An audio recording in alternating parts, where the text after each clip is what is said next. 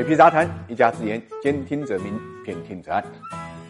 人口红利呢，指的是一个国家的劳动年龄人口啊占总人口比重大的时候，将会给整个国家的经济增长带来好处。换句话来讲，劳动人口与经济呢有着直接的关系。由此，我们也就明白了为什么全球主要经济体会对中国的劳动人口变量高度关注。甚至联合国之前呢还做了一个相关的预测，预测的结果就显示，中国的劳动年龄人口啊将在未来很长一段时间内的持续加速减少。预计到二零五零年会减少呢整整两根据第七次人口普查的数据，中国确实出现了劳动年龄人口持续减少的趋势。具体的数据显示，二零二零年中国十六岁到五十九岁的劳动年龄人口规模是八点八亿，与二零一零年比，劳动年龄人口呢减少了四千万。也就是说，过去十年中国的劳动年龄人口每年减少四百万左右。值得注意的是，这种趋势呢正在加速。根据人社部提供的数据，“十四五”期间啊，中国新退休人数呢将会超过四千万，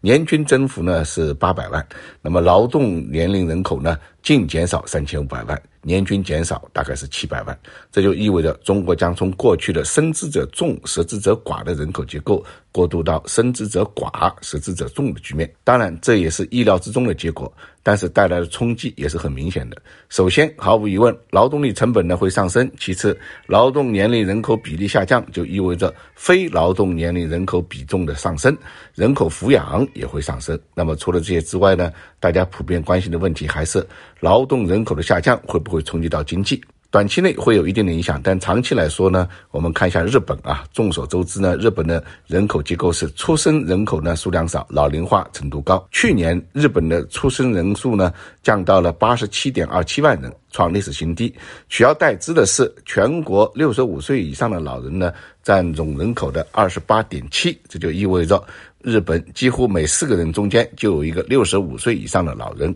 有意思的是，在总人口、劳动年龄人口双减的情况之下，日本的劳动力人口却在持续增长，从二零一五年的六千六百二十五万上升到了二零一九年的六千八百八十六万，四年上升了二百六十一万。